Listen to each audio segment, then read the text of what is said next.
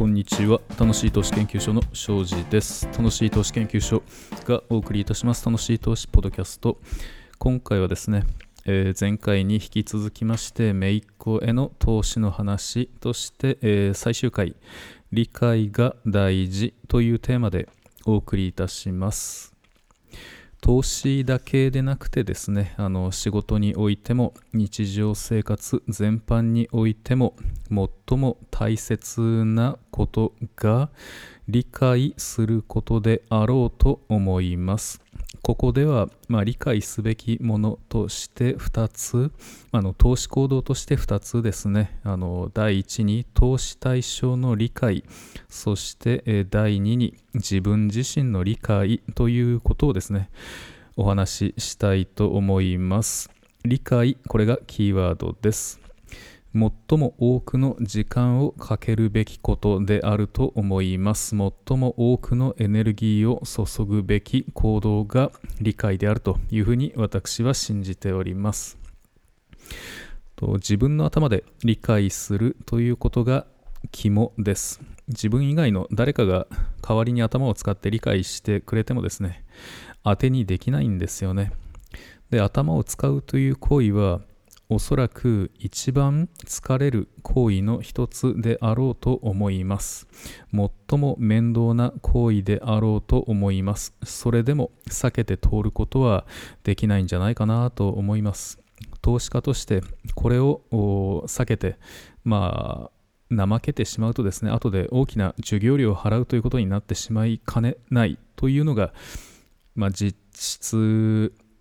真実だと思いますので、そこはあの頑張るというのも違うと思いますけれども大切なことエネルギー注いで理解に努めること大事かなと思います。でまあ投資対象の理解なんですけれどもこれが得られていなければですね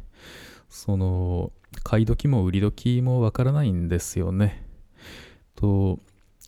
投資対象候補を見つけたとしたらですねその時その会社の理解に努めます。どんなビジネスを営んでいるのか、何で稼いでいるのか、まあ、何をどんな形で世の中に価値を提供しているのか、売り上げを上げているのか、そしてどのようにして利益を上げてきているのか、でその経営者とは誰なのか、どんな人物なのか、でその会社を所有する大株主とは誰なのかどこなのかこの会社を実質的に所有し支配するかあるいは大きな影響力を持っている人物組織とは誰なのかどこなのかそそしてこれまでどのような結果を出してきたのか、まあ、そのようなことをですねあの理解してその上でこの会社、将来見込み的にはどうなのかなといったことを考えていくわけです。とこういった財務諸表、有価証券報告書や決算単身に記載されている、まあ、貸借対照表、損益計算書、キャッシュフロー計算書、もろもろこういった財務諸表はですね、もちろん過去のことです。で投資行動としては投資家として期待するところのリターンとしては将来のことが大事になってくるのですから将来のことからリターンを得ようとしている投資家にはそもそもこんな過去のもの無用である。そんなものを見てどうするっていう人がですねたまにいらっしゃいます。まあいてよろしいんですけれどもそこは自由に考えていただいてもうもちろん結構だと思うのですけれどもまあ私個人の考えとしてはですね過去これまでの実績を理解してそれを土台として活かせて初めて将来予測も可能になるのではないのかなという考え方をしています。これがあの私自身の投資のスタンスでスタンスでありこれを聞いてくださっている方にお勧めする姿勢であります。そもそもはもう私自身がですね有価証券報告書を読んでこなかったならば今の私の財政状態今の実験ファンドの状態といったそういった成果はあのないと断言できますのでそういうことですね。まあ、そういうことで、まあ、自分自身の頭で理解するということなんですけれどもその世間はですねバークシャーがバフェットがどこに投資をしたか何を売ったかに強い興味を持っています。いちいち報道されます。でバフェットにあの並並んで言うようなことじゃないんですけれどもあの私に対してすらですね庄司さん何持ってるんですか？私もそこに投資しますから教えてほしいなんてことをですね 言われることもこれまたたまにあるんです。で投資はですねタイミングがとても大事でして投資行動の中では多分これタイミングというものが一番大事なものなので他者が何に投資しているのかバフェット氏ですらですねそのバフェット氏が何に投資しているのかと聞くのもその一つのゴシップ的には楽しめるのかもしれませんけれども投資行動としてはですね益少なくむしろ害の方が大きいと思います。たとえ教えてもらえたとしてもですねまあそもそもバークシャーがバフェット氏主導のもとどんな上場株式、まあ、非上場株式でもですね持っているかというものは主なものはそのアニュアルリポート有価証券報告書に相当するバークシャーの年次報告書を見れば主だったものはそこで把握できるわけなんですけれども、まあ、それをですね見て売った方なんてことであのニュースになったりしているわけなんですけれどもそれをですね同じものを買ってもその会社の株価はすでに上がっているしばしば大幅に上がっているのかもしれませんしもしそうだとしたら益を得るどころか結果的に損する損してしまう可能性の方が高くなってしまうわけです。たとえ良い会社であってもですねその高値掴みをしてしまっては良い投資にはなかなかなりにくいということなんですよね。でまあそのようなことでと自分自身がその会社投資対象を理解していなければですねなぜその会社に投資していいのかわからないですしある時おかしな社長がその会社にやってきてですね会社がおかしなことになった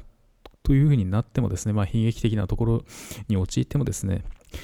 理解していないと気づけないんですよね。投資家として撤退すべきタイミングがわからないということになってしまう恐れがあるということです。でですね、えー、投資姿勢として、まあ、そしてその上で第2にこちらの方があの大事だというふうに私は信じているんですけれども、その投資家の姿勢として一番大事なものですね、それが第2にお伝えしたい自分自身の理解、投資家としての自分自身の理解というものです。まあ、具体的にはですね、そもそも私は投資家として何年間、何十年間、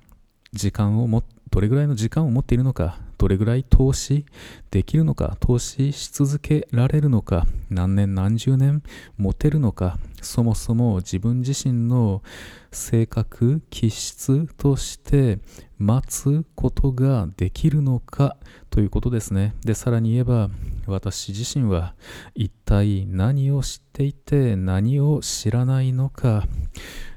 ということです。ある程度深い理解を得ていなければ食い物にされてしまう恐れがあるからこんなことをお話ししています。証券市場、自由市場というところはですね、実はなかなかに怖いところでありまして、命まで取られることはないにしてもですね、こと証券市場においては、その市場参加者の間で価値が頻繁に移転するわけです。このことはつまり、理解が浅いものから